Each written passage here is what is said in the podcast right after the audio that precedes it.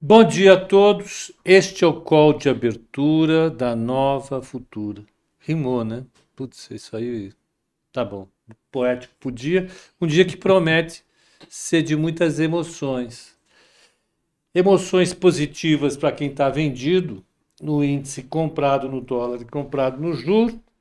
Emoções negativas para quem está na ponta contrária. Vai ser um dia de otimista correndo atrás do prejuízo e o pessimista ficando um pouco mais feliz. Por quê? Lá fora a taxa de juro andou, os gringos voltaram do seu feriado durante a madrugada e saíram vendendo treasury, vendendo bolsa e tomando dólar. Isso fez com que os indicadores de risco todos subissem. Isso está sendo refletido nos preços agora. Então vamos pegar começar pela tradicional Ásia, o, o Nikkei caiu 0,27, Hong Kong caiu 0,46, Seul caiu 0,89, o Shenzhen subiu 0,97. Só que isso não quer dizer nada. Basicamente porque o que veio depois é que fez o mercado virar. Né? A Europa está caindo, Londres cai 0,69, Paris 1,15 e o DAX de Frankfurt 1,17. E uh, uh, as treasuries, para vocês terem uma ideia, o título de 10 anos, que tinha fechado ali 1,75, 1,74, está 1,81, quase 1,82, 1,818. É uma alta forte da taxa de juros.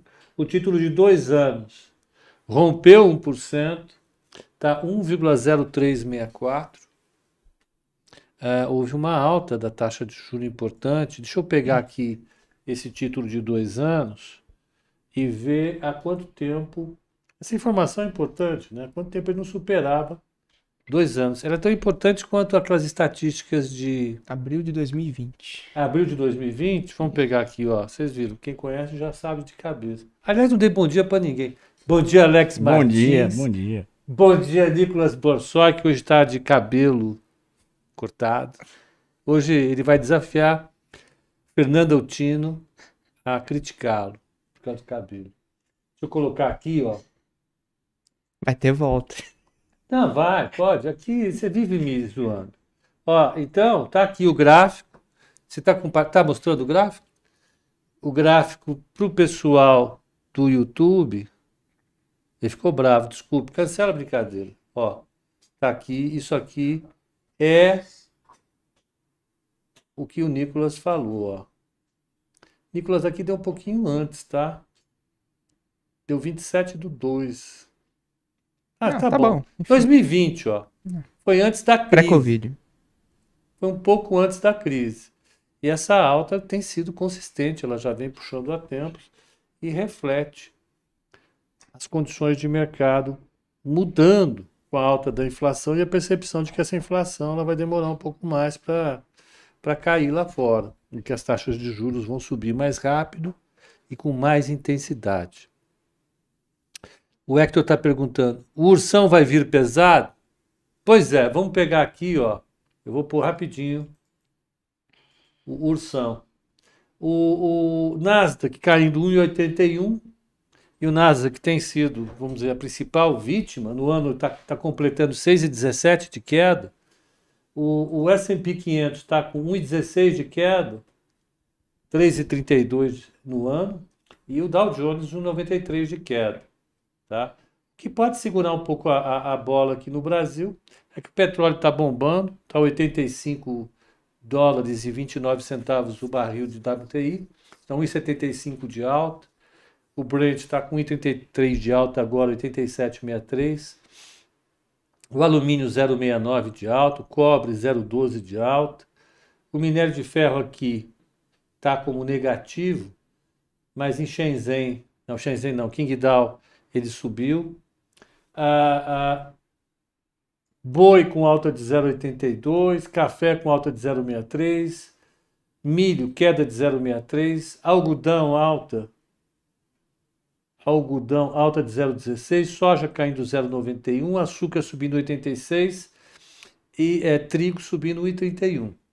Então, as condições de mercado hoje tão absolutamente é, é positivas para os pessimistas. Então, hoje, quem está vendido vai se dar bem e quem está comprado vai ter que correr atrás. Isso deve afetar tudo, né? Bolsa, juro e dólar. Então, vamos, vamos prestar atenção nesses mercados. Já vou passar para o Nicolas. O Nicolas tem, tem coisa para falar, só que antes, lá fora ainda tem é, resultado de banco.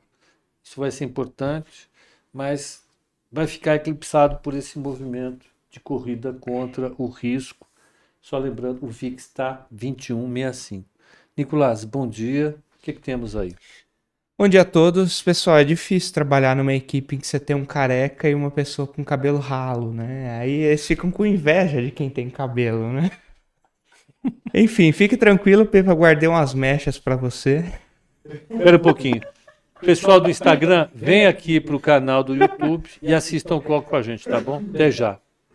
Deixa eu só, antes de fazer o comentário de economia, deixa eu só pegar as ADRs brasileiras, né? A Vale está com 0,26 de queda na pré-abertura, Petrobras está subindo 0,70 e o EWZ, que é o ETF uh, ah, que replica, né? Vamos dizer assim, o comportamento do Ibovespa em dólar está com 1% de queda, tá? Então vamos lá, vamos o que interessa, né? Acho que hoje é um dia mais vazio de agenda, né? A gente tem uh, o Empire State, que é um indicador de atividade industrial do Fed, e o índice NAB, né, de confiança do setor imobiliário americano. Então hoje é um dia mais vazio, né? Mas assim, vamos focar no porquê que o mercado azedou tanto, né? E Primeiramente tem a questão do petróleo, né? É até engraçado que ontem eu tinha falado que como essa ia ser uma semana mais vazia, né? ah, o mercado mais importante para acompanhar de juros e os juros ia mover por causa do petróleo. E dito e feito, né? O petróleo andou. Hum. Ontem já foi um dia forte, né? De petróleo e na madrugada a gente teve notícia de um atentado terrorista no aeroporto de Abu Dhabi, né? São quer dizer, quem assumiu a autoria né, do, do atentado foram os rebeldes do Iêmen, né? E esses rebeldes Houthis, eles são, vamos dizer assim, né, apoiados pelo regime do Irã. Então, você está correndo um risco bastante pesado, né, de ter de novo, né, Arábia Saudita e Irã entrando em conflito, vamos dizer assim, indireto, né?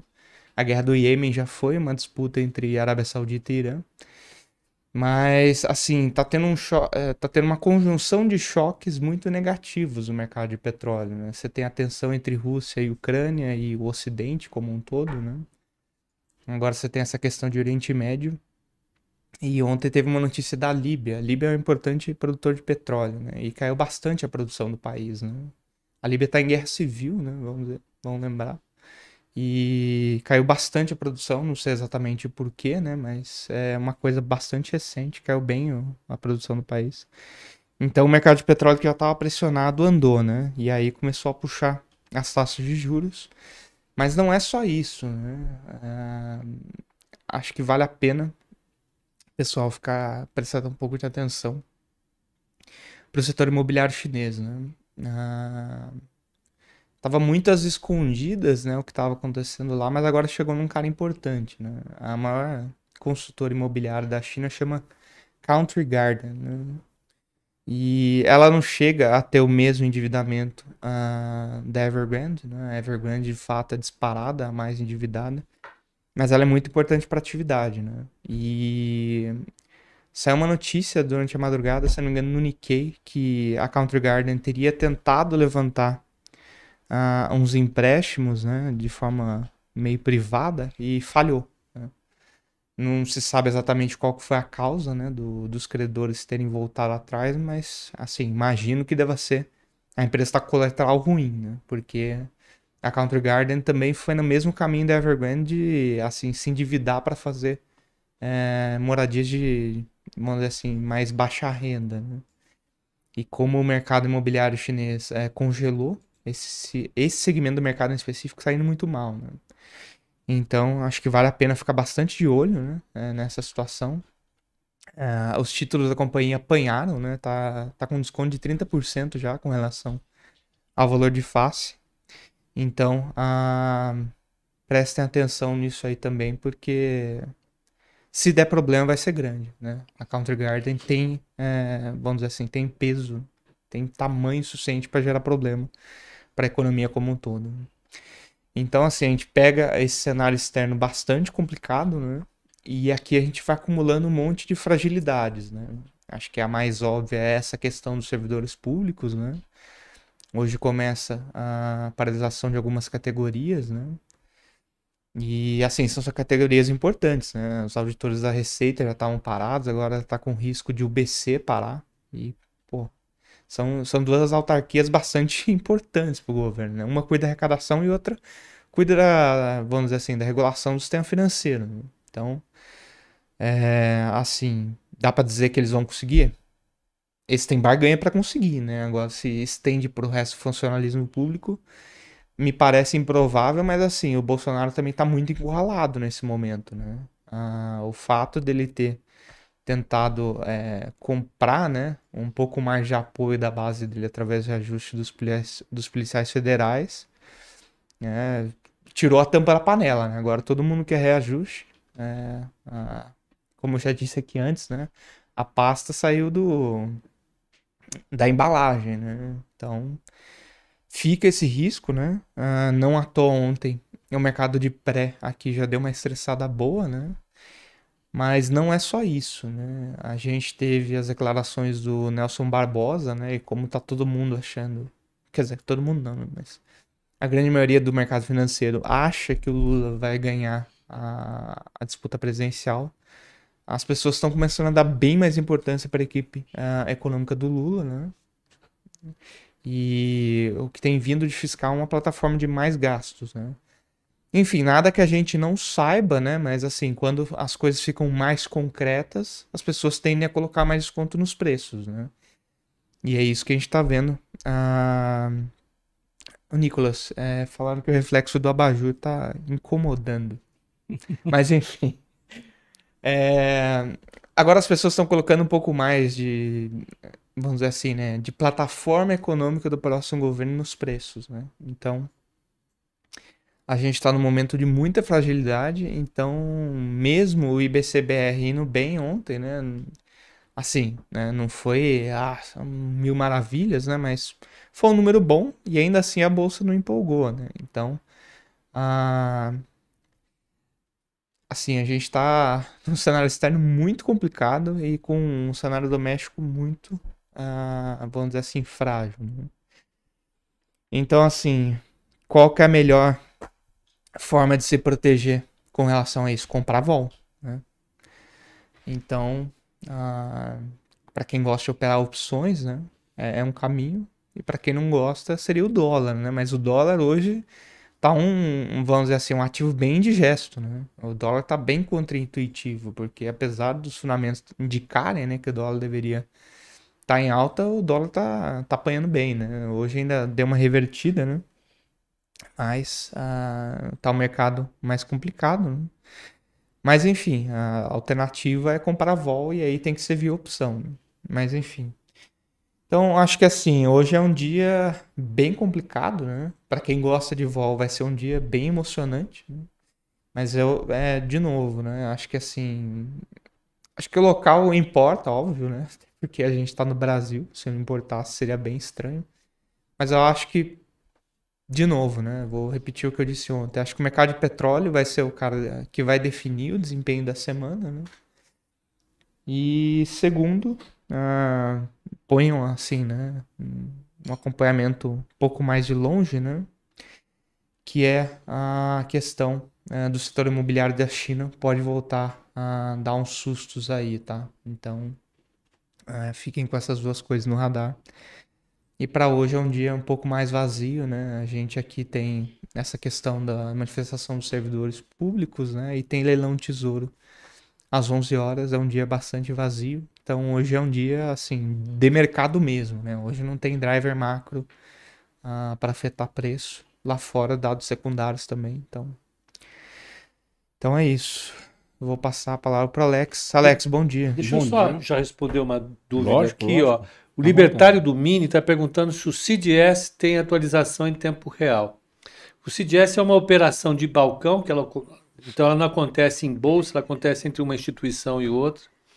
Lá fora, eh, ela é registrada em, em alguma coisa como tinha aqui a CETIP, uma clearing, e ela é. é então, a, a, as agências internacionais de, de, notícias ou de cotações ficam liga, ligando para as mesas e perguntando quanto está a cotação do CDS. O CDS é um swap é, é, é, que paga a diferença entre um título e um título do Tesouro Americano, um título privado, um CDB, um título de dívida de uma empresa americana, japonesa ou brasileira, e títulos da dívida de todos os países do mundo. Ele é visto como um seguro contra o risco de default. Por isso que é um, é um índice importante de é, é, aversão ao risco. Se bem que ele tem sido pouco usado aqui, né, nas nossas discussões, a gente vai ficar de, de olho nele daqui para frente, porque o CDS com certeza vai refletir um pouco mais a aversão ao risco global. Desculpa, Alex. Imagina, Bom dia, toca o pau aí. Eu, eu queria até complementar a visão de alguns gestores, posso? Deve.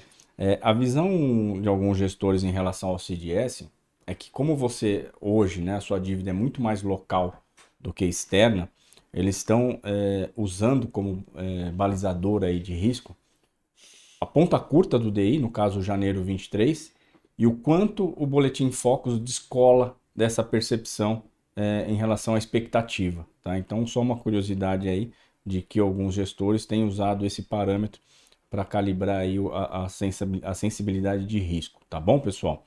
Então vamos lá. É, a gente teve ontem um, um, um, dia onde o dólar teve ali mais uma variação é, negativa, né? O dólar teve um recuo. É, porém, a gente pode ter aí a formação já de um fundo hoje, né? Olhando para o cenário é, externo de moedas. Se a gente for pegar hoje as moedas, é, principalmente aí dólar index, como o Pepa apontou, o dólar index subindo 0,20, mas as moedas emergentes aí, como o México, o rende sul-africano, na faixa aí de na faixa ainda aí de, de 0,40 de alta, é, 0,60 de alta, então se desenhando aí um mercado é, mais comprador para o dólar, conforme a gente até é, pontuou, o Pepa pontuou muito bem, Nicolas também, é, e além dos riscos locais que vão ser. O broadcast está falando que vão ser 40 categorias que vão às ruas hoje, 40 categorias, então é uma coisa assim é, que a princípio né, você não via muito é, nos noticiários em relação à quantidade, mas fato é que tem ganhado força. Também é preocupante é, o, o, quão bom, o quão o Bolsonaro vai ficar é, talvez acuado pela força dessas manifestações e aí a gente já sabe é, vir aí para uma medida mais populista, né? E aí com certeza vai contaminar o dólar, adicionando ainda mais risco ao cenário de hoje, tá? Então vamos lá. Pro, pro, da parte técnica, eu até é, trouxe um pouquinho mais abaixo, onde eu, eu, considero que o mercado pode acionar um gatilho de compra, tá? Que está na região aí dos 5,5 54,5, 54,5. Daqui para cima, pessoal, a gente já tem é, a confirmação, tá? A gente pode ter a confirmação aí já de um fundo e adicionar aí é, um movimento de compra rompendo esse pivô aqui no 54,5, tá? A gente pode ter uma leve parada nessa região que tem segurado nos últimos dois dias, regiões de máximas, que vai ali do, do 70 até mais ou menos ali o 75, tá? E levando essa região 70 75, a gente vai trabalhar, a gente vai ter um caminho livre para vir testar essa região ali do 24, 25, 5624, 5625, que é onde está a média mais rápida, a média de nove períodos, e onde está mais próximo ali também da linha inferior daquele canal de alta que a gente tem trabalhado ele bastante tempo, tenho olhado ele já há bastante tempo, é, e vai ter também dificuldade agora para entrar dentro do canal, tá? Então a gente pode ter é, se confirmando uma bipolaridade quando ele testar essa região do canal inferior. Tá? O que, que é a bipolaridade, pessoal? Nada mais é do que um suporte que vira uma resistência ou uma resistência que vira um suporte. No caso, quando, é, no caso específico aqui dessa linha, a gente vai estar tá falando de um suporte que vira uma resistência.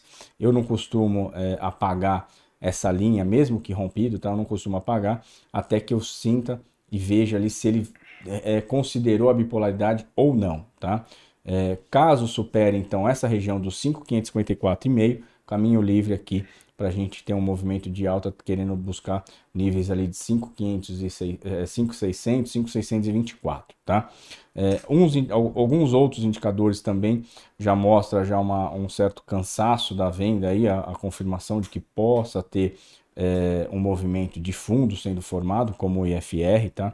Começou ali já a, a, a dar uma lateralizada, então a gente pode ter aí um, um movimento de compra trazendo esse FR para cima e o movimento também de ontem muito baixo o volume financeiro devido também ao feriado americano, tá bom pessoal? Da parte agora do índice, antes de eu entrar nos contratos em aberto, o índice foi exatamente é, cumprir a bipolaridade agora na linha superior do canal de baixo. Então, né, como a gente pontuou agora para o dólar, vou pegar o exemplo aqui no índice, a bipolaridade nada mais é do que esse movimento aqui, tá? Ele fez um movimento aí, teve vários dias aí bem é, positivos para o índice, né? Ainda refletindo a semana passada e ontem teve uma, uma venda é, considerável no dia. É, a gente teve um grande player estrangeiro vendendo parte do índice no, no, no, algoritmo, né, no robô, e vendeu praticamente o dia inteiro. Tá? Então isso acabou segurando os ânimos aqui no índice. É, veio para fechar em cima da linha superior do canal de baixo, está aí na região dos 107 mil. Perdeu ali, fechou o, o, abaixo da VWAP do dia. E agora a gente vai trazer essa linha que estava sinalizando, estava eh, indicando compra.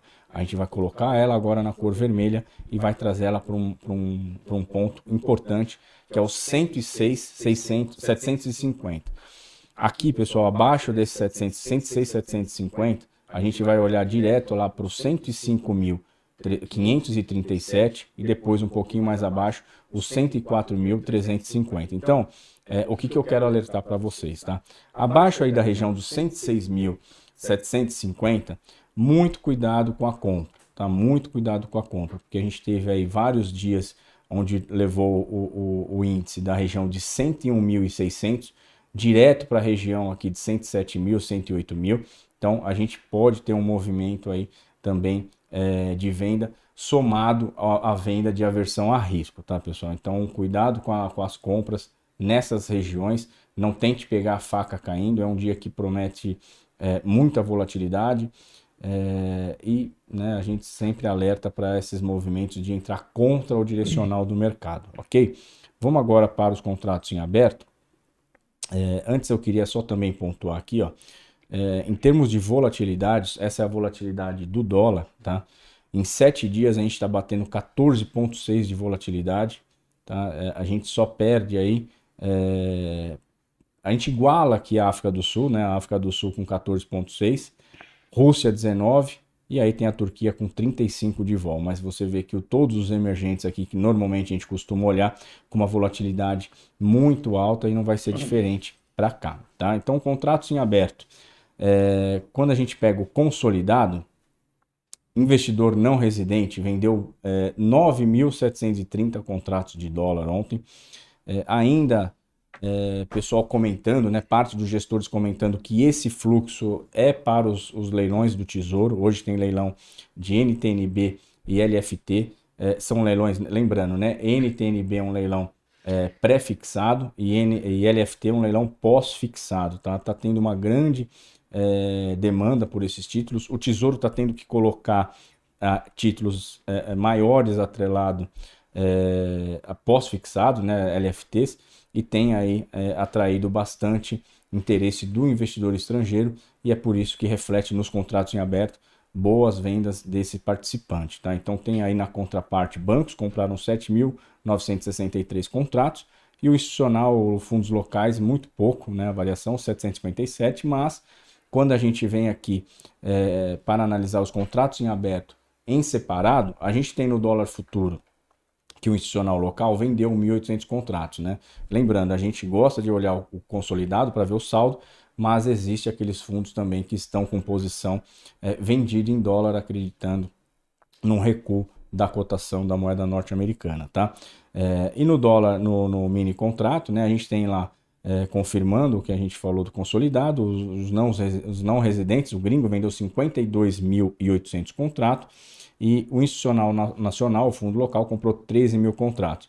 E na contramão, nos mini contratos na ponta contrária do não residente, está lá banco, comprou 38.633 contratos, tá? É, vamos agora para o índice, posição consolidada. Aqui eu, vou, eu só olho consolidado, tá, pessoal? Porque é diferente do dólar, onde você tem mais de um instrumento, você tem o DDI e o swap cambial, o, o mini índice você só tem mesmo ali o, o, os mini contratos e o contrato padrão.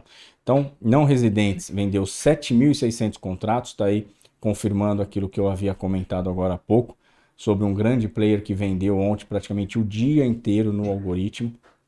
Tá, vendeu 7.632 contratos, o não residente e o institucional local vendeu 1.992 contratos, tá? É, destaque também para a jurídica não financeira, 1.200 contratos na compra e pessoa física comprou 8.167 é, contratos praticamente zerando a, a, a, posição vendida e virando com uma posição bem discreta comprada de 923 contratos, tá? Então estoque bem pequeno de pessoa física, é, praticamente zerou ali as suas posições.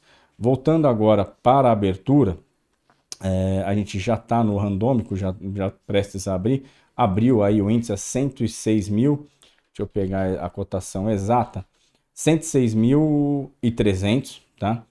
É, o dólar abriu a 5.551,50, já testou ali o 62, o índice com uma variação de 0,67 negativa, o dólar com uma variação de 0,46 positiva. É, os DIs, janeiro 23, alta de 0,12, uma, uma variação de 2 pontos do ajuste. O 24 cai 1 ponto do ajuste. O 25 cai 0,2 do ajuste. Então, uma variação bem mista quando a gente fala de DI, mas ainda é muito cedo é, para a gente traçar uma definição em relação ao DI. Lembrando que os títulos, né, o leilão de títulos de NTNB e LFT pode trazer muita volatilidade para este ativo edital sai às 10h30. Lembrando que o edital normalmente já é o resultado, porque costuma sair tudo, tá? É, então fiquem atentos a, a esse horário, 10h30 pode ter uma movimentação no DI, automaticamente isso se reflete em outros ativos como dólar e índice. Bom, pessoal, da minha parte eu acho que é isso. É, acho que até falei um pouquinho a mais, né? Não, faz bem de falar bastante. é, o mercado abrindo, ó, a taxa de juro abriu a, a, acelerada, o DI para 2025, ele é, tinha fechado, deixa eu pegar aqui, ele tinha fechado a 11,345, ele está saindo a 11,39, está subindo 5 pontinhos. O DI para 2027 tinha fechado a 11,32, está saindo a 35. Ele já tinha subido, o mercado já tinha antecipado alguma coisa ontem, né? Então hoje ele está simplesmente é, é, é, dando mais uma ajustada. E o, o, o, índice que tinha caído 1%, 1% praticamente ontem, deu 0,90% de queda, está caindo mais 0,65% agora. Está mais econômico na queda hoje do que, do que o mercado americano, basicamente porque já tinha adiantado essa queda ontem. Então, acho que o mercado antecipou boa parte da queda hoje.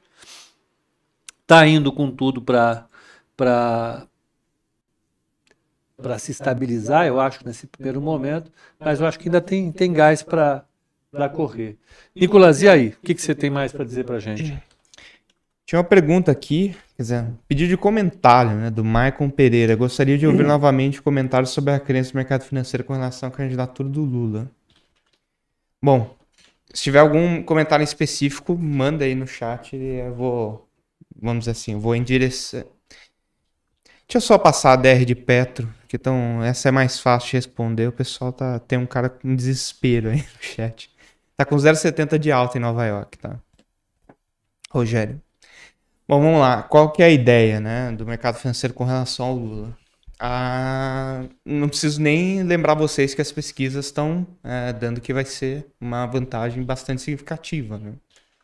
Ah, do Lula com relação ao Bolsonaro. O Lula vence todos os candidatos, basicamente, com uma diferença muito significativa. É, para quem acompanhou né, o Nerdcast, que eu e o Pepa fizemos, né, esse último, é, eu tenho muita reticência em utilizar pesquisa eleitoral a essa altura do campeonato, ainda mais no Brasil. Né? Se nem no Reino Unido e nos Estados Unidos está funcionando direito, imagine aqui.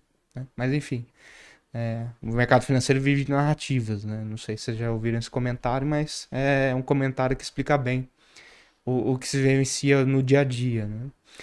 Então, o ponto é, a, o Lula está despontando, né, a, com relação aos outros candidatos, e sendo ele, né, o candidato, vamos dizer assim, com mais chance de ganhar, o pessoal está é, dando mais peso para a opinião é, dos conselheiros econômicos, né?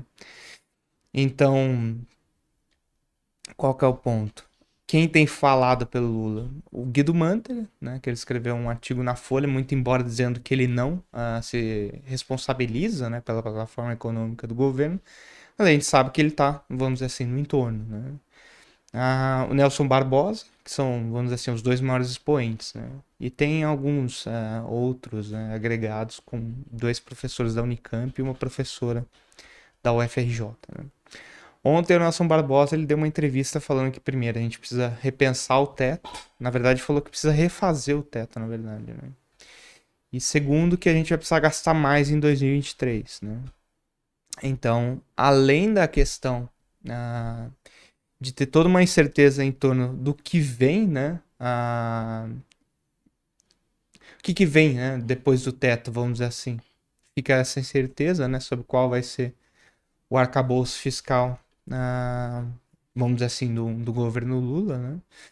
Mas tem uma outra questão que é, uh, geralmente, início de governo é um período em que você consolida a política fiscal, né? Você segura o gasto para você fazer um resultado fiscal bom e você conseguir gastar, uh, vamos dizer assim, a segunda metade do seu mandato.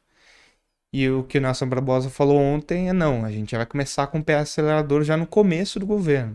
Então, é, fica, né, esse, vamos dizer assim, esse contrassenso de que, tipo, eles já vão começar a acelerar já no começo do governo, né?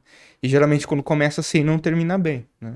O Biden foi um exemplo, é, tá sendo um exemplo disso, a Dilma foi um exemplo disso, né? Então, é, a plataforma econômica, né, dos assessores é, em torno do Lula é gastar para gerar empregos e recuperar a economia, né? Enfim. Não, não, vou entrar aqui né, no mérito da, da questão, não, porque tem, na minha visão tem bastante argumento falho lá, né? Mas o ponto é, essa é uma escolha né, de um fiscal mais expansionista e qual que foi o calcanhar de Aquiles, né? Vamos lembrar o que foi ano passado. Foi justamente fiscal, né? Então, como quem está liderando, para ser resumido, né, quem está liderando as pesquisas, né, e é o maior favorito na visão do mercado financeiro, está com uma plataforma econômica de mais gasto, o pessoal já vai antecipar esse processo e demandar mais juros na curva. Então, por isso, vocês viram uma parte uh, significativa da curva com uma abertura de taxa ontem. Enfim, é isso. Só isso? Pô, eu pensei que ele fosse. Ele se animou, Alex. Eu pensei que ele fosse mandar brasa. Mandar brasa é legal. E, e então, é, bom, gente, vamos, vamos resumir a história. A gente tem hoje um cenário mais alterado por parte do, vamos dizer assim, do, do, da percepção de risco dos gringos. Os gringos estão mais cautelosos. A gente tem que acompanhar ao longo do dia. Vamos dizer, o principal preço a ser acompanhado hoje é o das treasuries, treasuries de dois anos nos Estados Unidos e de 10 anos. Eu acho que elas vão dar a tônica dessa versão risco. O índice VIX, que é o índice que mede a volatilidade do índice S&P 500, ele tem toda uma metodologia de cálculo e o futuro dele é negociado na Bolsa de Chicago. Né? Ele, ele, ele mede a volatilidade de uma cesta ele mede a volatilidade das, das opções de, de uma cesta de ações, é, não, ou de ações que estão numa cesta teórica do S&P 500 e, e, que mede, portanto, a versão risco. Ele está dizendo que a expectativa agora do mercado é que a bolsa pode subir 22% ou cair 22% nos próximos é, 360 dias. É, é esse o nível, subiu essa percepção de risco e a gente vai ter que acompanhar isso. Isso vai se refletir aqui no Brasil, evidentemente. O que pode ancorar um pouquinho a gente aqui são as commodities e, e, os papéis indexados ao dólar, que o dólar com certeza vai fumar. Deixa eu pegar, quanto é que está o DXY agora? Vamos pegar a cesta de moedas do dólar, ela está agora em 95,399. Deu uma esticadinha legal, ela subiu ali do mínimo de 94,78 para 95,362. Para a gente pode ser uma coisa pequena, porque o real é, é uma moeda mais nervosa, mas aqui tem, tem moedas muito mais estáveis e, essa oscilação mostra assim. Começo do ano a gente bateu 97, não foi? 97, uns quebrados. Foi, foi. Então agora, dando um piparotezinho para cima, depois de ter caído, o mercado com certeza vai uh, uh, uh, acompanhar esses dois principais indicadores num dia de bastante confusão. Então é basicamente isso, gente. Da minha parte é isso. Um bom dia, um excelente pregão para vocês e até o call de fechamento. Alex? Isso aí, pessoal. Bom dia a todos. Uma excelente terça-feira. É, lembrando, né, é, dia 18, 19 e 20 eu vou fazer uma live aí comentando sobre alguns operacionais é, e também é, alguma, algumas, é, alguns pontos importantes na minha vivência de 22 anos de mercado financeiro, entre eles alguns, boa parte na mesa de institucional. então a gente vai estar tá enviando o link para quem se, se inscreveu. solicite ali o seu também pelo pessoal do comercial aqui da Nova Futura. E eu te espero lá. E uma ótima terça-feira, ótimos trades. Deixe seu like, compartilhe aí os nossos conteúdos. Nick. Bom, o pessoal aqui empolgou no chat, né? Tá dando uma discussão acalorada aí, mas enfim. Ah, política sempre. Ah, política mexe com. mexe com as pessoas, né? Mas, só para terminar aqui, né? Uh, eu vi uma questão, ah, somos 147 milhões e pesquisa com 5 mil pessoas. É, fazer uma pesquisa custa bastante caro. Né? Então, como custa muito caro, você nunca vai entrevistar a, vamos dizer assim, a população como um todo. Né? 5 mil pessoas é uma amostra bem significativa. Tá? O grande problema é se a amostra não está viesada, né? se não estão pegando, vamos dizer assim, uma amostra representativa da, da população. Né? Mas 5 mil pessoas é bastante significativo, tá? Não, não, não se enganem pelo número. Né? Ah, se vocês estudarem algum dia inferência estatística, vocês vão ver que você não precisa entrevistar 200 mil pessoas para ter né, o resultado de como tá, vamos dizer assim, a intenção de voto na população inteira.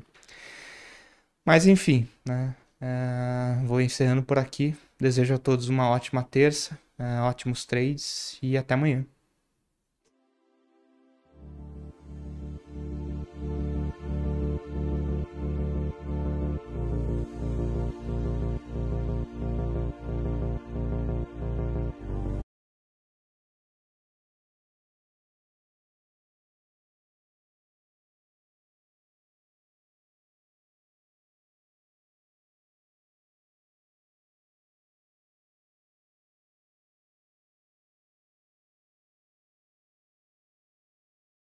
Olá, pessoal, muito bom dia a todos. Vamos então retomando aqui o nosso call de abertura. Estou de volta aqui com vocês. Agora, para falar um pouquinho sobre o noticiário corporativo, né? Nós já vimos que hoje o dia começou com um clima é, um pouco mais favorável para quem está vendido, né? O Pepa já colocou aí. É, e vamos trazer porque tem, tem algumas notícias importantes também para as empresas, que a gente vai ficar de olho aqui agora. E até para quem que eu gosto de falar, né? Esse momento aqui agora de noticiário corporativo é importante, até para quem quer fazer operações de day trade em ações também. Essas ações que têm alguma notícia, que tem, que tem algum fato relevante, são companhias que podem ter uma maior volatilidade ao longo do dia, então podem dar mais oportunidades aí para quem está operando day trade. Para quem vai, vai fazer operações também é, de swing trade, sempre vale a pena acompanhar, né? Se a sua empresa tem aí alguma notícia específica no dia é, que, vai, que pode também trazer alguma volatilidade, tá? Então vamos lá, eu vou compartilhar aqui o broadcast.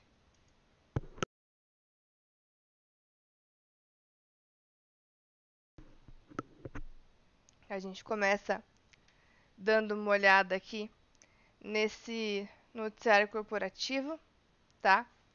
O que, a gente tem de destaque para hoje? Só lembrando que a gente tem uma abertura hoje com gap de baixa no índice, né? O índice abriu aqui hoje com gap, fazia tempo que eu não vi um gap de baixa assim no índice, tá caindo 0,65. O último dia que teve um gap um pouco mais significativo foi ali no dia 20 de dezembro, né, que abriu já pesado, abriu caindo 1.200 pontos. Hoje o índice abriu caindo ali 700 pontos é, e está se mantendo com essa queda de 0,60, tá? Também vale ressaltar aqui que o Ibovespa está de lado já tem algum tempo, né? E entrou nessa grande consolidação. Isso a gente consegue visualizar tanto no índice futuro como no à vista. Aqui para o futuro, a gente tem a principal resistência em 111, suporte em 101,5 e no meio aqui dessa consolidação a gente tem o comecinho de uma realização no índice, né? Comecinho de uma realização no índice. Também é, vimos ontem esse movimento no Ibovespa à vista, né? Que hoje pode continuar essa realização dentro ainda dessa grande faixa de consolidação aqui para o Ibov, tá? Bom, agora, voltando ali para o noticiário do dia de hoje, né? Cautela, então, nos mercados globais deve repercutir nos ativos domésticos nessa terça, ante a perspectiva de alta de juros nos Estados Unidos e paralisação de servidores de mais de 40 categorias aqui no Brasil em protesto ao governo federal. Perdão. Na tentativa de um reajuste salarial e reestruturação de carreiras, tá? No noticiário corporativo, a gente tem destaque aqui para BRF, que teve aprovação em uma Assembleia Geral Extraordinária do aumento do capital social por oferta pública de até 325 mi milhões de ações ordinárias e ADRs. Bom, tem algumas outras, outras notícias também é, para a construção civil, setor elétrico, como MRV, IVE, Energia do Brasil, CSN, CSN Mineração, Inter também. A gente já vai dar uma olhada por aqui, tá? Agora, em relação ao minério de ferro, Singapura Tá subindo 2,87. Vamos ver se já saiu o King Dow aqui no, no broadcast. King Dow 1,59 de alta, tá? Então, pode ser um fator positivo ali também para as cirúrgicas, mineradoras, tá? Esse movimento de alta aqui no, no minério de ferro. E para o petróleo, o dia também é positivo, tá? Então, apesar desse cenário externo é, ainda de bastante cautela, o setor de siderurgia e mineração tem algum destaque, tá? Setor de siderurgia e mineração tem sim algum destaque. Bom, quando olhamos então aqui para o noticiário, é específico aqui das companhias MRV e Even. A MRV Co, que abrange os negócios de MRV, Lugo, Urba e AHS registrou lançamentos com um VGV de 3,24 bilhões no quarto trimestre de 2021, o que representa uma alta de 52,4% em relação ao mesmo período anterior. Então essas empresas agora a gente viu ontem a Zetec, né? As empresas do setor de construção civil já começam a divulgar suas prévias operacionais. Então vale a pena ficar de olho o valor geral de vendas, então, da, da MRV Co teve uma alta de 52,4% em relação ao mesmo período de 2020 e no acumulado do ano os lançamentos somaram valor geral de vendas de 9,4 bilhões, o que foi uma alta de 24,9%, alcançando o maior patamar da história para a MRV Co. Já a Even registrou 925 milhões 1,1 né, milhões em valor geral de vendas, que é o VGV, de lançamentos no quarto TRI de 2021, uma alta de cerca de 73%. No ano foram 2,9 bilhões, um aumento de 84%. Os lançamentos surpreendem as estimativas do CIT, mas o banco avalia que as vendas foram afetadas pelas taxas de juros e pela confiança do consumidor, tá? Então, temos aí é, prévias operacionais para algumas companhias do setor de construção civil. Esse que é um setor que tem sido um dos mais afetados, né, pelo momento atual aqui do Brasil, de alta de inflação, é, e tem sido um dos setores mais, digamos, mais amassados aqui da bolsa, né? Quando a gente olha para o imóvel, o índice imobiliário que vai abarcar aí boa parte dessas companhias, é que o imóvel também traz as administradoras de shopping, tá? Mas a gente pode perceber um setor que não se recuperou do movimento pré de queda da pandemia, né? Até colocando aqui uma retração de Fibonacci na queda. Não chegou nem na, chegou só até 50%, então recuperou só metade da queda, porém voltou a cair, né? E o próprio índice imobiliário já está ali nos níveis das mínimas de 2020. Para as empresas do setor de construção civil, como por exemplo essas duas que a gente comentou agora, que foram MRV e Even, o MRV também já está nesses níveis dois, das, das mínimas de 2020, está ali em tendência de baixa. Even também está é, tá um pouco acima ainda das mínimas de 2020. A Even ainda, teve uma recuperação um pouco mais forte, mas também cedeu e se aproxima das mínimas. Exetec é outra que está pesada e a Exetec até chegou a superar é, a, a mínima de 2020, tá? Ela perdeu ali a, a mínima de 2020, a Exetec. Então, é, de um modo geral, esse é um setor que realmente, digamos, está um pouco amassado aí, né?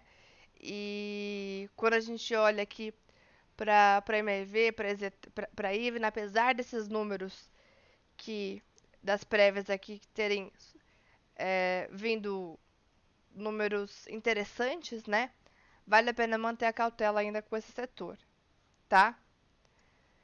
Bom, quando olhamos aqui, uh, então para o noticiário a gente volta em BRF. BRF informou em uma assembleia geral a maioria, que a maioria dos acionistas da companhia aprovou um aumento de capital social por oferta pública de até 325 milhões de ações ordinárias e ADRs. Segundo fontes consultadas pelo broadcast, a oferta pode girar em torno de 7,7 bilhões e abre espaço para a Marfrig, que hoje detém 31,6% da participação assumir o controle da companhia, tá? A XP avalia com bons olhos a formação de uma nova empresa a partir da fusão entre Marfrig e BRF, principalmente devido às sinergias comerciais positivas. Embora diferenças culturais possam representar um risco no curto prazo, esperamos mais reação positiva das ações da BRF no pregão de amanhã, no caso hoje, né, considerando a já mencionada potencial aquisição pela Marfrig no processo de follow-on e a potencial desalavancagem após a emissão. Comentaram os analistas da XP. Ainda que a BRF seja negociada a 5,1 vezes o valor da empresa pelo EBITDA, ou EBITDA, né? É, abaixo do valor que a XP considera justo de 6,1 vezes, a casa mantém recomendação neutra devido a uma série de incertezas, tais como se acionistas que não aprovaram a emissão aceitarão a diluição ou manterão a sua participação, até onde a Marfrig está disposta a pagar para manter seus interesses, qual será a utilização do aumento de capital e a possibilidade de mudanças na gestão da BRF, o que pode trazer maior volatilidade. Então, temos. É, já faz um tempo né, que o mercado comenta que há essa especulação sobre BRF Marfrig. Nós tivemos ali, quando a, BRF, a Marfrig aumentou sua participação na JBS, a gente teve bastante volatilidade aqui nas duas companhias. É... E de um modo geral, né, quando a gente olha, é claro, é, no longo prazo isso pode representar uma, uma gama então de, de, de sinergias né, para as duas empresas, mas no curto prazo ainda há alguns riscos. Então, vale a pena acompanhar com cautela, né? São duas empresas que basicamente estão um pouco mais voláteis na bolsa também. Quando a gente olha, por exemplo, para o setor frigorífico, JBS tem se mantido com um sinal muito mais técnico, mais interessante do que a Marfrig, por exemplo, né? E a BRF vem sofrendo também há algum tempo. Agora que ela está tentando uma recuperação, né? Quando a gente olha aqui no gráfico, agora que BR Foods está tentando se recuperar, tentando quebrar uma LTB que respeita ele desde junho de 2021, enquanto Marfrig e JBS, JBS se descolaram até do movimento atual do Ibovespa, que foi de queda de 2021 para cá, e subiram nesse período, né? Foi inclusive o comecinho da alta aqui para JBS, lá em junho. Então, a notícia em questão em relação à BRF, mas tem essa questão de que a Marfrig, que já tem mais de 30% da companhia, com essa emissão de novas ações da BRF, ela possa assumir o controle da BRF. É, então, é nisso que o mercado deve ficar de olho aí. E é claro, graficamente a gente vai acompanhando essas duas companhias. Por hora, o que a gente pode monitorar para a BRF é essa resistência em 2545 para ver se a ação vai conseguir romper ali, tá? Rompendo ali pode retomar a trajetória de alta. Bom, é... Seguindo aqui. Deixa eu ver se eu compartilhei. Compartilhei. Braskem e Petrobras. A oferta de ações da Braskem, que pode render 8 bilhões para a Petrobras e para a Novo Honor, que é a antiga Odebrecht, tem uma inovação que sinaliza que as vendas de papéis não vão parar agora, conforme apurou a coluna do broadcast. O registro de prateleira que é um mecanismo ainda raro entre as empresas brasileiras, mas comum nos Estados Unidos, agiliza futuras ofertas, permitindo uma nova operação apenas com o registro de informações suplementares. A Petrobras detém ainda 212,4 milhões de ações ordinárias da Braskem. Bom, é, então, mais um capítulo aí dessa questão da venda da participação da Petro da Novo Honor na Braskem. Ontem, aliás, Braskem reagiu com um movimento de queda né, nas ações a esses novos fatos sobre a venda da, da, participação das duas companhias da Braskem. Ela perdeu um suporte importante, né, que nós até já havíamos citado aqui, que era a região dos 51 e 80, né? Essa era uma região importante aqui para Braskem. Perdeu o 44 e 40 agora é um novo ponto de possível teste aqui para o papel, tá? 44,40. Vale a pena ficar de olho ali. Energias do Brasil. O volume de energia distribuída pela EDP, Energias do Brasil, do quarto trimestre de 2021 apresentou queda de 1,5% em relação ao mesmo período do ano passado. No ano, o volume cresceu 5,5%. A companhia apresentou aumento de 2,2% no número de novos clientes e de 23,8% no número de clientes livres entre outubro e dezembro, tá?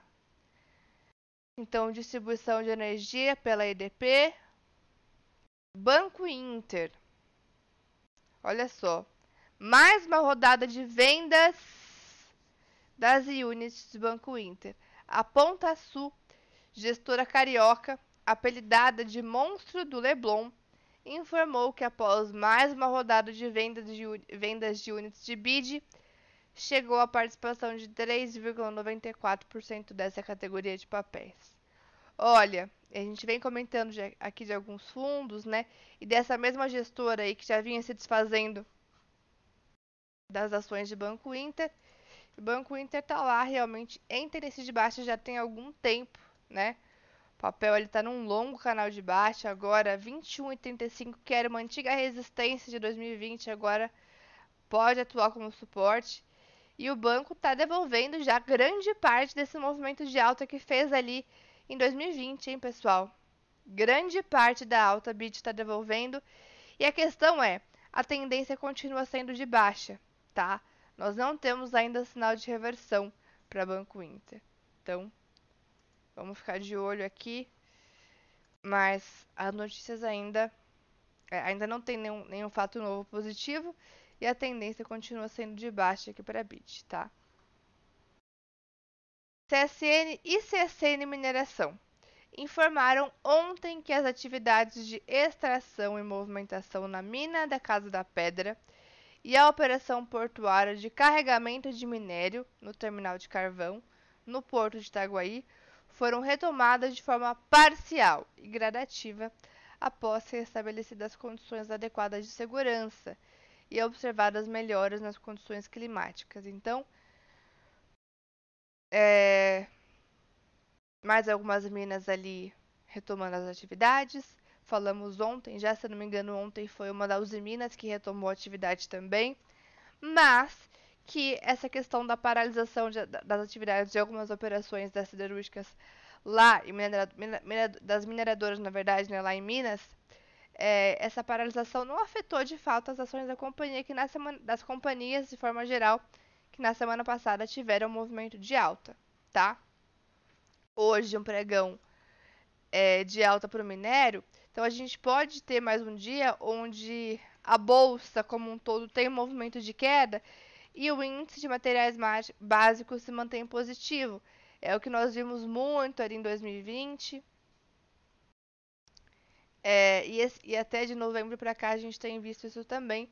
Esse índice de materiais básicos novamente se recuperando, com siderúrgicas e mineradoras retomando a tendência de alta. Tá?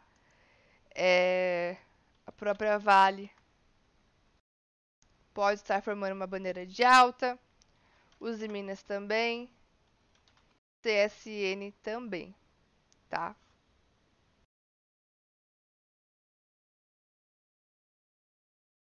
Caixa Seguridade. A emissão de prêmios de seguros da Caixa Seguridade somou 684,3 milhões em novembro de 2021, uma queda de 7,6% na comparação anual. O desempenho do ramo habitacional seguiu em linha com os meses anteriores, 233,5 milhões, uma alta de 4,6% em relação a novembro de 2020. O balanço de desempenho do mês foi divulgado na noite de ontem, tá? Bom, a gente falou ontem também do setor de seguros, né, que é um setor que ainda não andou. Caixa Seguridade mesmo continua em tendência de baixa. Teve uma certa recuperação aqui em outubro, novembro, mas não foi suficiente para engatar realmente o movimento de alta no papel, que voltou ali para perder suporte, perdeu R$ reais. Próximo suporte que nós temos agora é o 7,50, tá? Próximo suporte aqui é o R$ 7,50. Bom, deixa eu ver.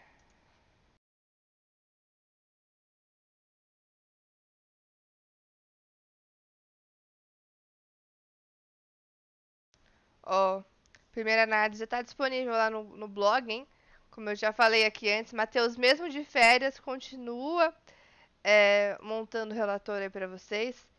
Está disponível lá no blog, o link está aí no chat para quem quiser acompanhar ali a primeira análise. Bom, algumas notícias então sobre Unipar, Cogna, e Clear Sale. Vamos ver. Unipar. A Vila Velha aumentou a sua participação societária na Unipar passando de 49,7% para 50,01% do total de ações ordinárias. Então, Vila Velha aí detendo o controle é, da, da Unipar, né? 50,01% das ações. Unipar que é uma empresa que também vem sendo destaque na nossa bolsa, né? É uma companhia que está em tendência de alta forte, agora está formando mais uma bandeira. Ainda não rompeu, mas está em formação. R$ 99,60 a próxima resistência aqui para Unipar. Vamos ver se o ativo ganha força para romper ali, tá? Bom. Cogna.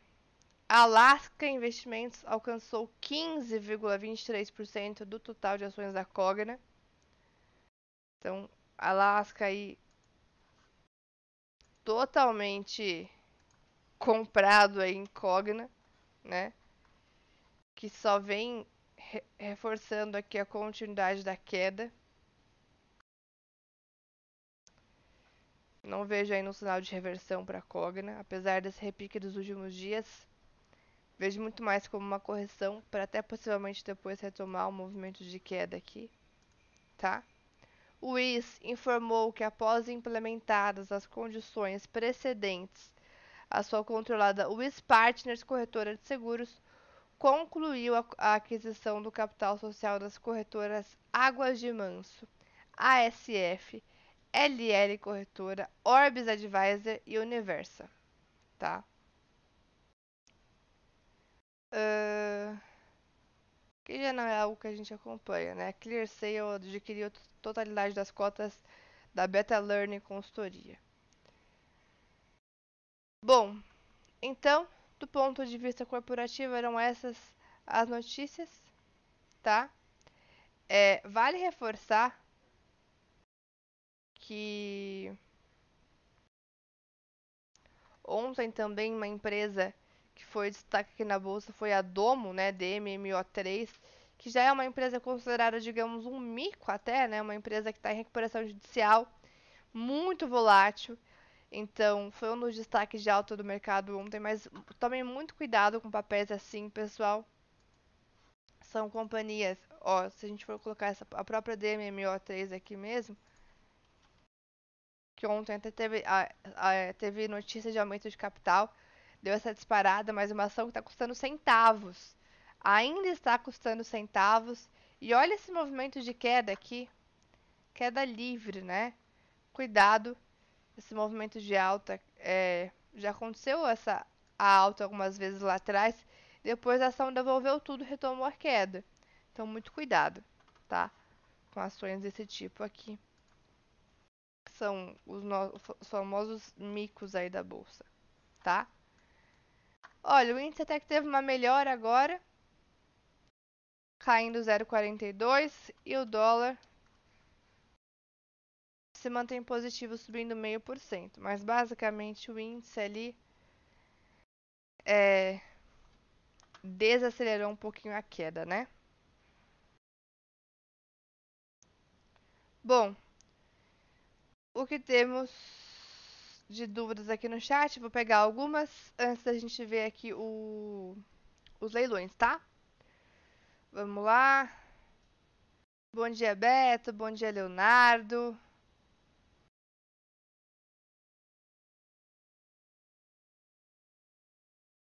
Bom dia, Cris.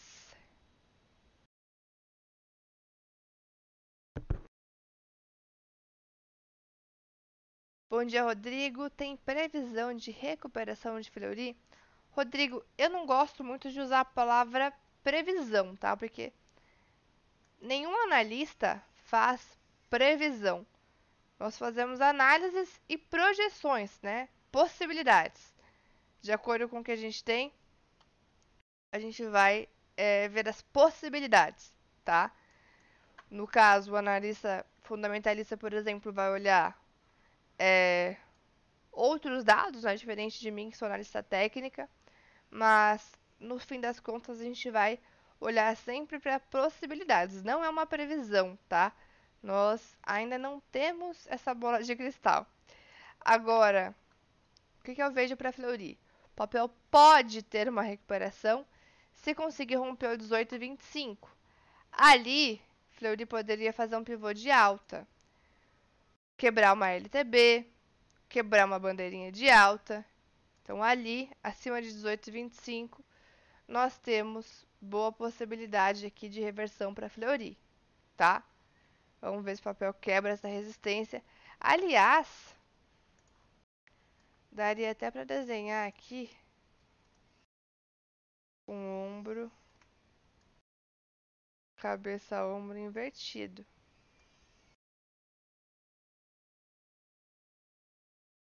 Tá? Resistência em 18,25. Possível ombro, cabeça, ombro invertido. Ok? Então, Fleury, onde que ela pode se recuperar? Se conseguir quebrar essa região dos R$ 18,25. Ali é um ponto bem importante, aliás, para Fleury, tá? pode realmente sinalizar a recuperação aqui para o papel. Vale ficar de olho. Até um swing trade eu vejo interessante nesse rompimento aqui de Fleury. Até pense em passar um gatilhozinho nesse, nesse rompimento aqui, tá? 18,26 ali com stop no 17,39. É um stop de 4%. Tá bem bonitinho esse movimento de Fleury. Vou até selecionar aqui. Ou melhor, é um papel que eu deixei no radar ontem na sala, né? Eu só não passei esses gatilhos, mas... Vou até deixar aqui um lembretezinho para eu, assim que finalizar o call aqui, já... É... Verificar como que vai ser a abertura também, né? E talvez colocar um gatilho para swing trade aqui em Fleury, tá?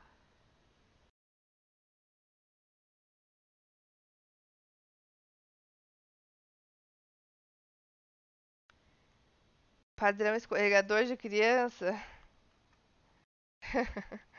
é isso mesmo, viu? É isso mesmo. Bom dia, Rodrigo. O Bruna vai conseguir arruinar meu portfólio. Por enquanto, só as recomendações da Bruna salvam. Poxa, Cris, fico, me sinto honrada, viu? E, bom, vamos ver, vamos ver o que, que eles estão vendo ali pro setor educacional, né? Com esse aumento de posição aí na, na Cogna. Bom dia, Rogério. Bom dia, Luiz. ADR de Petro. O, o Borsoi até viu para você mais cedo, viu? Vamos ver como que tá agora a ADR de Petro. PBR. Dá pra ver, pessoal, os ADRs pelo próprio site do Investing, tá? Olha só. Vocês conseguem acessar? No Investing mesmo. Petrobras, ADR. Pré-abertura alta de 0,24 tá? Ou a gente consegue ver aqui, ó. Vale, Petro, por exemplo, Vale, ó, Vale SA ADR. Já dá pra ver aqui também. Vale tá caindo 0,90. É outra que dá pra ver também, é GGB. Gerdau. Gerdau tá subindo 0,20. Tá? Então, algumas ADRs aí. Lembrando que o site da Investing ele é bem interessante. Dá pra ver, sim, a cotação aqui das ADRs. Ok? Vamos aproveitar. Ver como está o mercado lá fora nessa volta de feriado. Futuros nos Estados Unidos em queda ainda, né? O Dow Jones caindo 0,76, Nasdaq 1,64, S&P caindo 1%, taxa de juros a de 10 anos 1,81 ali. E a Europa em queda também. Então, tom realmente é negativo vindo do exterior. Até por isso a gente, a gente vê esse começo de dia com maior cautela aqui no Brasil, com queda para o índice, tá? Então esse começo de dia é realmente um pouco mais pesado aqui para o Brasil.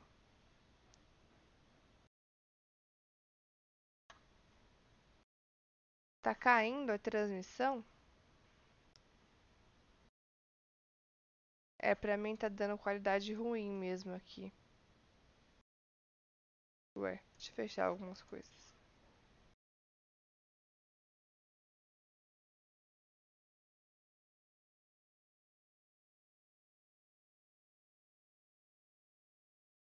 Bom, vamos dar uma olhada. O Mr. Cooling, bandeira de alta no DI, no gráfico diário, você diz mesmo, Mr. Cooling?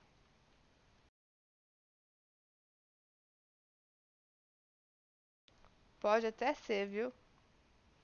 Uma bandeira de alta aqui no gráfico diário de, do DI.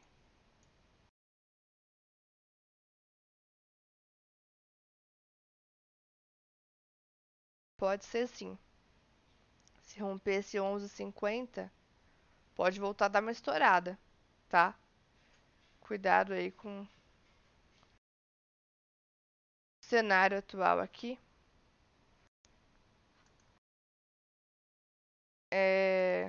DI realmente está ali com uma possível bandeira de alta assim.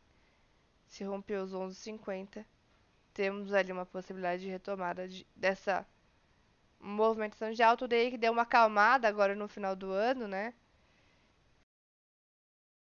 Tem essa cara de bandeira de alta assim.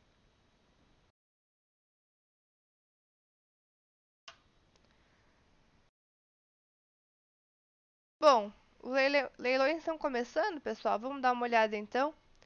Me digam se vocês me escutam bem, me, ou, me, me veem bem aqui minha tela. Tá realmente dando um errinho aqui de. É, a transmissão não está com a melhor qualidade, né? Mas já estamos no, na reta final aqui.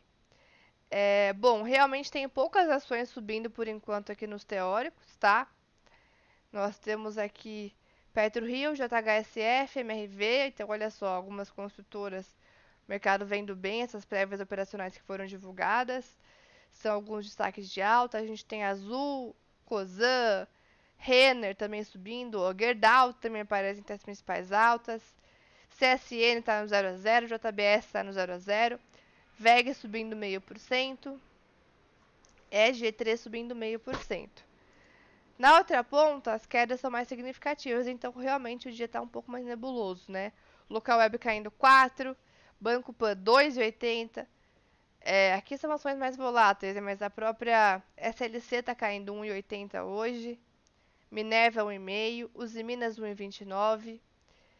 Uh, BRMOL 0,70, Clabin 0,5%, mas tem muitas ações aí caindo levemente por enquanto aqui nos leilões, tá? Ações com maior peso no índice. Vale sobe, hein? Vale também aparece entre as principais altas agora. 1,19 de alta. Petrobras 0,06 de queda. Itaú aparece com 0 a 0, tá?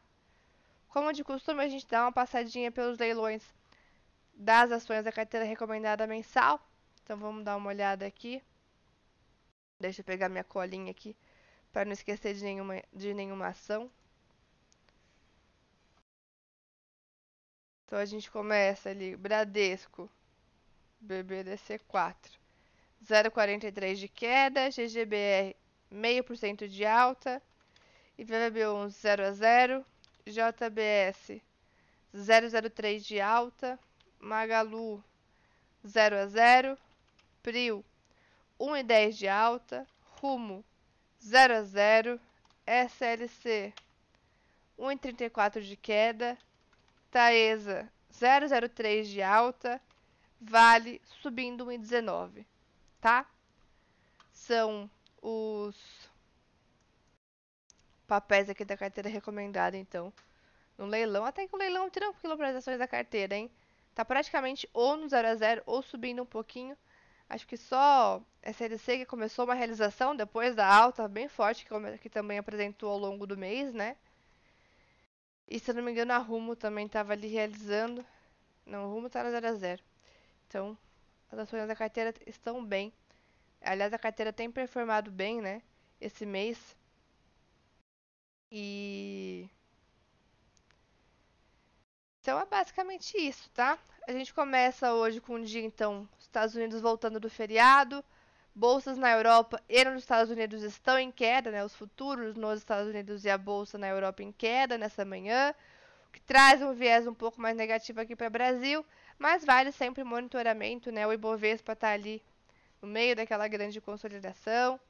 Vamos ver se tem, tem um segundo dia de realização aqui, depois da puxada também que da semana passada. É, o que eu vejo aí que pode ser um setor aí para dar uma segurada hoje é, é, é o, o, setor justamente de materiais básicos, tá? Com a alta do minério a gente pode ter ainda um dia um pouco mais tranquilo para Vale, para siderúrgicas, tá bom? Então é isso, pessoal. É, hoje, horário normal na sala ao vivo, eu vou estar por lá 4 e meia para acompanhar algumas operações de swing trade. Falando em swing trade, eu quero acompanhar a Fleury acima desse 18,25 ver se vai dar jogo aqui um swing 3 nessa região. Tá bom? Um ótimo pregão, pessoal. Ótima terça-feira para vocês. E até mais tarde para quem for acompanhar a sala ao vivo. Valeu!